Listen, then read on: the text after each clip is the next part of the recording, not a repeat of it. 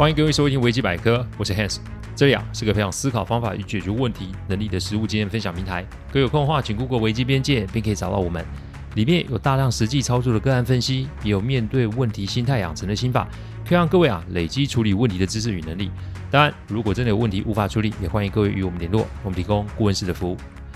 维基百科分享每个个案都是经由向案件当事人或是客户取得同意及书面授权后才开始制作。我们的每个个案都会先用文字档打好，再进行录制。录完后，交由案件当事人及客户听过，待他们觉得没有问题之后啊，再进行录制并上架。这是我们音频制作的程序。希望各位可以在分享被维基百科之余，也可以向身边的人说明制作过程，好让他们可以安心。呃，先跟大家说，今天不是我迟到哦，今天本来中午呃早上的时候，我们的维基百科是要上架的。不过呢，我今天早上大概是七点多的时间啊，被客户打电话，然后呢，客户打来呢，非常的生气，因为他问我知不知道最近有一个案子。其实这件事情我大概昨天呃上个礼拜我就知道，就是呢有人联署超过五千人，现在要求要通过一个法案，就是呢周休三日哦。那客户他非常的情绪化，跟我说呢，要我在今天的维基百科啊这里面啊要做一些说明哦。呃，其实我跟大家讲。呃，周休三日这件事情啊，嗯，大家其实可以不用去采取说，呃，你是赞成或不赞成的态度来去面对这件事哦。为什么呢？因为周休三日这件事情呢，它目前来说只是联署。那至于有没有办法形成一个法案，然后甚至是投票表决，我觉得这个还要看后续的观察。不过呢，我觉得周休三日这件事情，大家可以用一个角度去思考，那就是不论你的身份啊是老板或者是员工。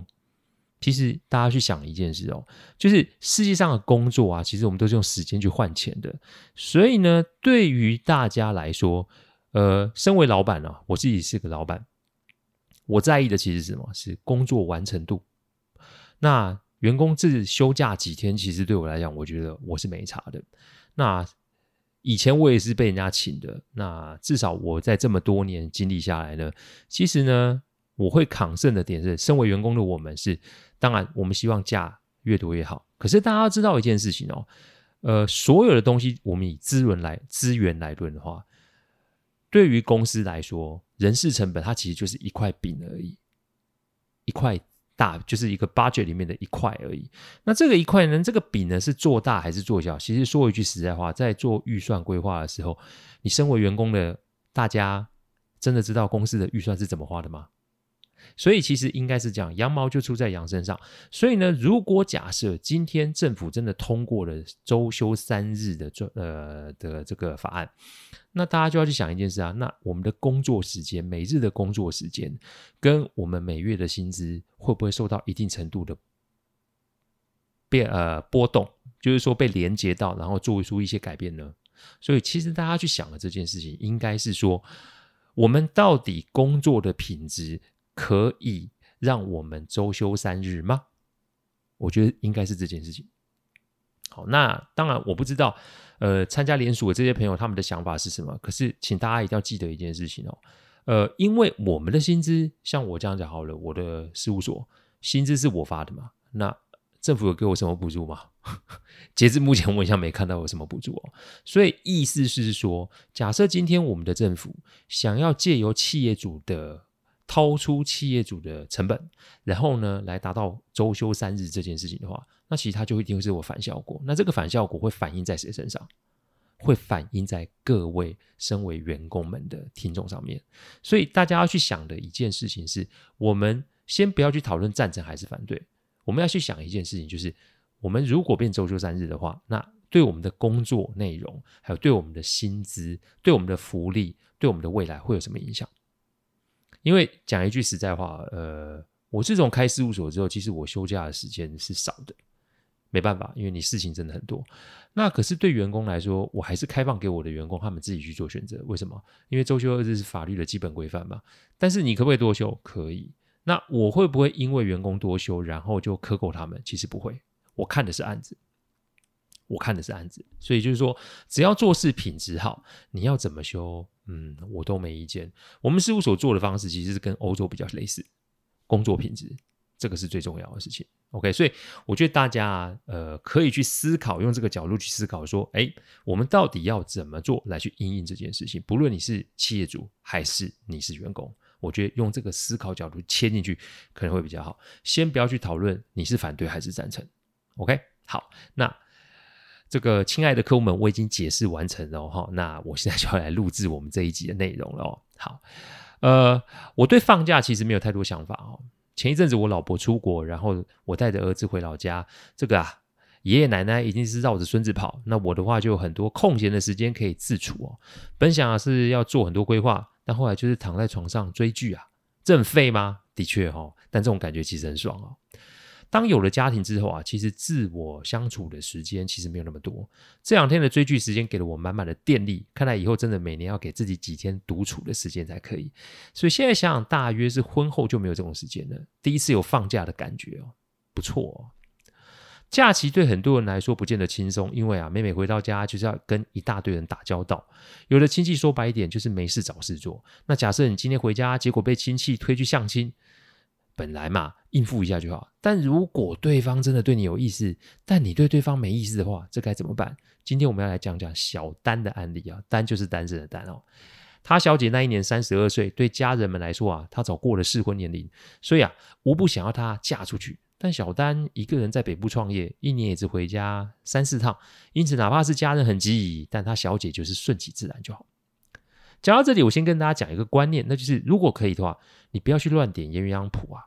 有听过以前音频的听众就可以知道，我多次强调，人的关系都是处在一个随时变动的状况，哪怕一开始很合拍，但有没有可能后面就会出现别的发展？再就是各位，你扪心自问啊，你们识人的能力如何？你们确定眼前的这个人，你们都了解透彻吗？如果你们介绍人本性不是如你们所说的，那是否会招致抱怨或是多生事端呢？我在生意上啊，除非是跟我合作很多次的伙伴，否则我是不会做介绍的动作，因为我觉得自己讲出来的话，你得自己负责。生意上啊，就那么的龟毛，那感情上我更不会做这种事，因为哪怕我们这个行业看人也是会看走眼的。再来，这个时候的人性，也许是我们摸得透，但五年后呢？你不要说五年啦，我们搞我们连五天都不会有把握。讲到这里，各位还觉得扮红娘乱点鸳鸯谱很好玩吗？没事，不要乱点鸳鸯谱，因为不见得后面的事情与责任是你可以负荷的。这一点，请各位要深思哦。你的好意啊，请留给你自己就好，不要打着是我是好意的旗帜在那边搞一堆事。各位要好好想想哦。回到案子，小丹那一年啊，因为接了一个大的案子，所以啊，那年基本上是没有回家的。但在那一年的过年前三个月，奶奶倒了。一开始只是小症状，但不知是 因为没有好好调养，还是什么原因，变了重症啊！小丹用了关系将奶奶接来北部的医院照料。老人家，死都不请看护，于是啊，病房就成了小丹工作睡觉的地方。小丹小的时候是奶奶带大的，他跟奶奶的关系本来就很亲。祖孙两个啊，常常就在下午的时候去医院啊的楼下公园走走。小丹跟我说，那是他人生最棒的回忆之一哦。不过嘛，这个亲戚的探访总是会带来困扰。其实说穿了，爱惹是生非人，在每个家族里面都会有。不是啊，来嫌医院设备不好，不然就是指责小丹平日为什么都不回家看看。反正啊，这有的没的，就会让人觉得很烦哦。但又碍于啊，他们都是长辈，小丹也不好多说些什么。这个态度就让小丹惹上了一个不小的麻烦。那天奶奶的亲妹妹来访，这个小丹要叫姨婆。聊着聊着，竟然要帮帮小丹介绍对象。那奶奶本来对于小丹的婚事就很担心嘛，这个自己的亲妹妹要介绍，哪有什么不好的呢？于是这两个长辈也不管小丹的意愿，结果就把这个要相亲的对象给叫来了，叫来医院啊，来病房相亲啊，有没有搞错啊？我常说，对于长辈，我们啊是要保持礼节，但这个礼节是互相的，人与人之间要学会尊重。这跟辈分没有关系。我常看到很多人纠结于阶级称谓，结果就忘了与人为善的这个基本原则。你要知道，得罪人不见得会立马产生什么后果，但可怕的地方就是你不知道你在什么地方对对方做了什么事，不是吗？这句话我再说一次：可怕的地方在于你不知道你在什么时候对对方做了什么事。但这只是上半句啊，下半句是你更不知道对方会在什么时候对你做出什么样的报复行为。所以，与人为善不是什么老生常谈，与人为善是一种处事及自我保护的生活智慧哦。这个标准放在社会、职场、家庭都是通用的。拜托你不要以为辈分就可以让你横行无阻诶，你的晚辈有一天也会成为你小孩的长辈啊。很多事情叫做不是不报，只是时机未到。所以不要因为自己一时的好恶，结果就去干预插手别人的人生，这种后果不见得是你可以承担的。小丹并没有在场拒绝，两个小时后，那位男性就出现了。对方是医生世家，家里啊有一个中型的医院了。这位相亲对象啊，家中排行最小，自己也是个医师，目前就是在家里啊有家医门诊。跟着父亲经营医院，上面还有两个姐姐，也是医师，都在附近的教学医院任职哦。对方个性不错，但人嘛，一天二十四小时，所以大多的时间都花在看诊上面，因此这生活上面可能不是这么的到位。无论是待人接物，都差了那么一点点。这里说的差了一点点，不是说这个医师不好，只是说他跟常人的互动有点不太一样。再加上小丹啊，在职场上走跳也算是有一阵子，他反正心中就是有说不出的怪，就是。哇，医生娘诶，你嫁过去什么都不用愁啦！这句话从姨伯的口中说出来之后啊，小丹心中就有一股说不出的不舒服，甚至是厌恶啊。但人来了就是来了嘛，也只能以礼相待呗。本来以为走个过场就可以，但殊不知这位医师还认真了起来，因为对方啊非常的喜欢小丹。小丹本来想说好吧，那就 交往看看。但这才约了没三次会，那位医师的姐姐们就出现了。先是跟小丹说了家中状况，再说自己小弟弟啊是一个没有恋爱经验的阿宅，所以小丹以后要负起照顾小弟的责任。哎，讲到这里，我应该觉得听众会觉得，哎，有些怪吧？这的确有问题啊！哎，人家目前只是在维持朋友阶段，才见面三次，你姐姐就跳出来，还站在对方的，当然站在对方角度来看，是怕自己的小弟被骗，但感情。你不能自己顾自己啊！这一来一往，那就把小丹给吓死了。于是小丹就找到了我啊。其实他早年因为创业及经营公司啊，我们早就有合作关系哦。我是做什么的，小丹是清楚的，所以他来找我，跟我说了这个状况。但这只是开始，因为小丹的奶奶就开始把这个好消息传回家中。这个时候关心的人就多了。我常说长辈啊，对于事情的解读跟我们不一样，看跨界一就生几个，这是常有的事啊。只是啊，这个见面结果就变成了是谈恋爱，每天接不完的电话，问不完的问题，搞到他都快发疯了。这前有狼后有虎啊，就已经很糟了。然后呢，这位小医师啊，对小丹已经是展开热烈追求了，哪怕一个在南部，一个在北部，每天的问候不会少。就在小丹跟我讲这个案子的时候，这个医生还在发讯息给他。哎，我笑小丹说：“哇，小姐身价不错，那么多人关心你的状况。”但我看得出来，这个对于小丹是一种压力的。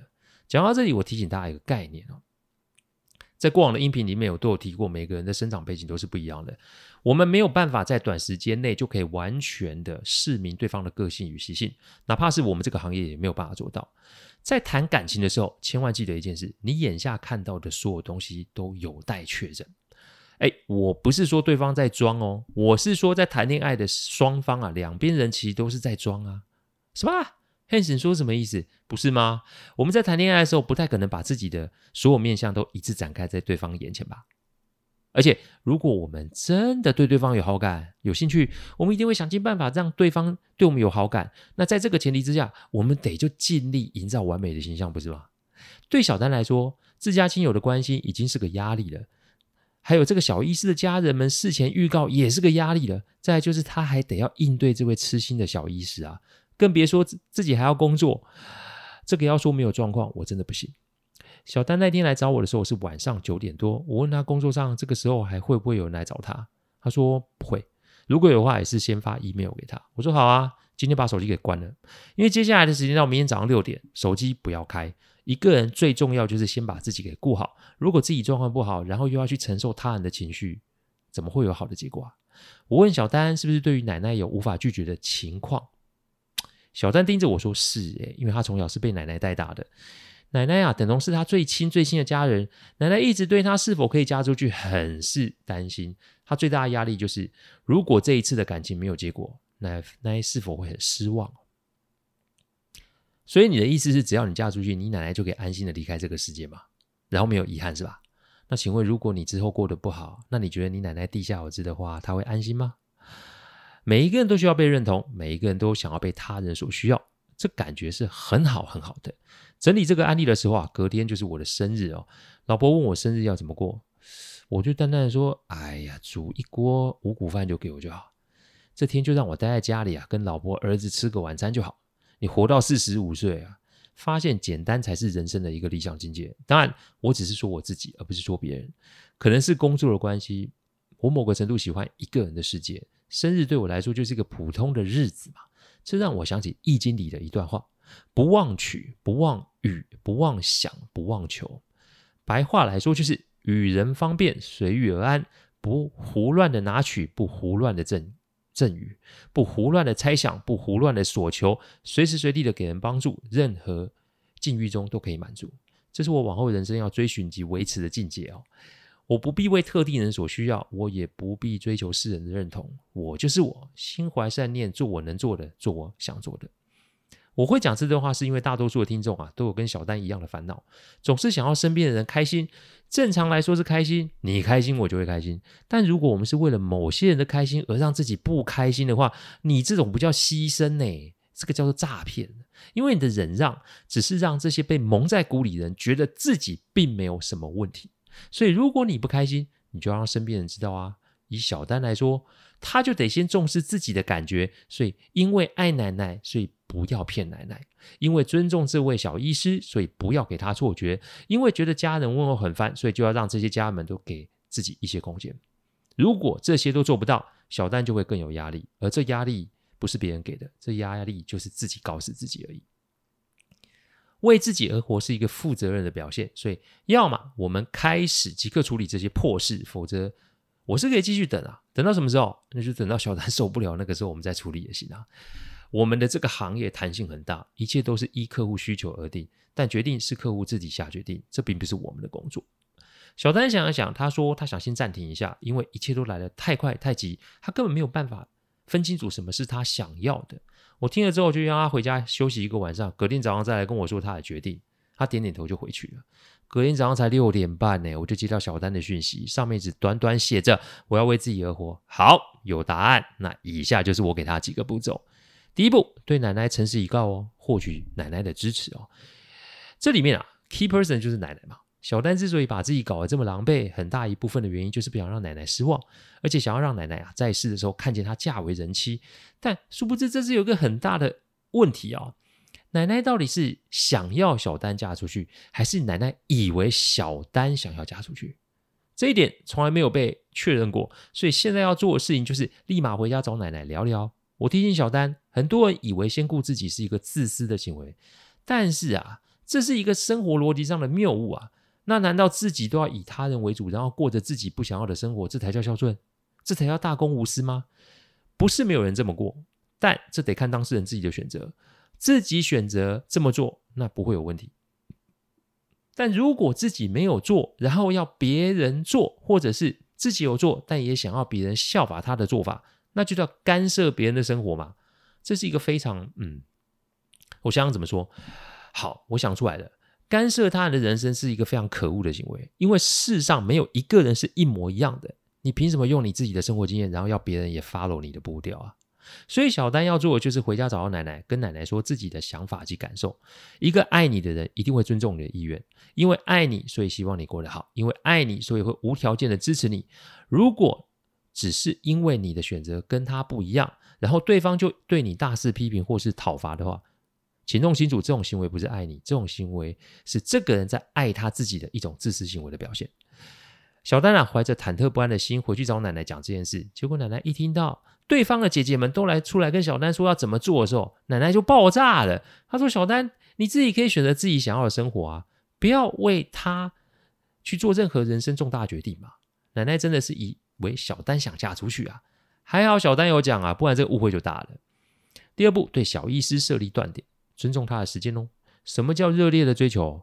我常在网络上看到这种文字哦。不过我想提醒一下，感情是两个人在谈的，你做了什么，并没有，嗯，甚至是可以说，绝不会有比对方感受到什么来的重要。我提醒小丹，如果他还是对于小医师这种追求方式不给予回应，那无疑就是让小医师觉得这个方法是可行的。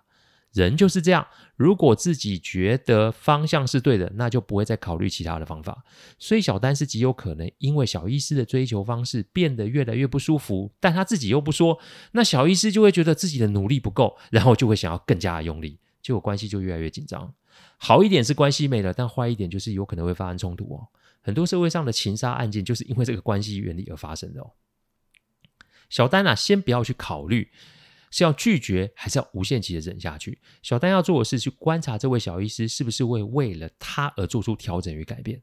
我之所以会这么说，是因为小丹可没有。跟我说他不喜欢这位小医师啊，他只是夹的，觉得夹在诸多关系里面有些喘不过气。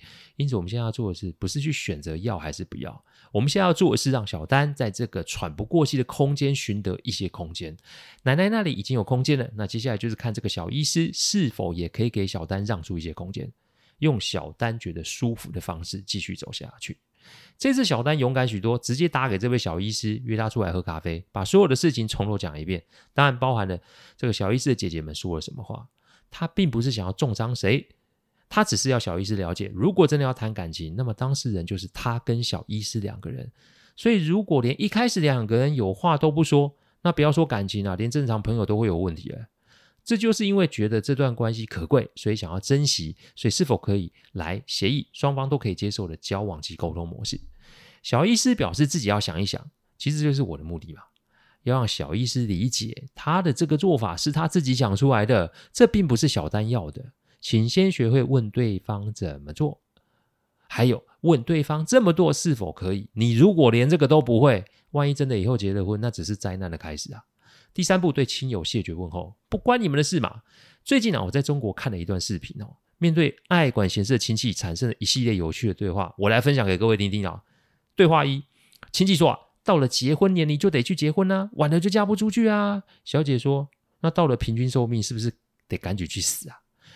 对话二，亲戚说不结婚没小孩，你老了怎么办？小姐说啦，生小孩还能长生不老啊。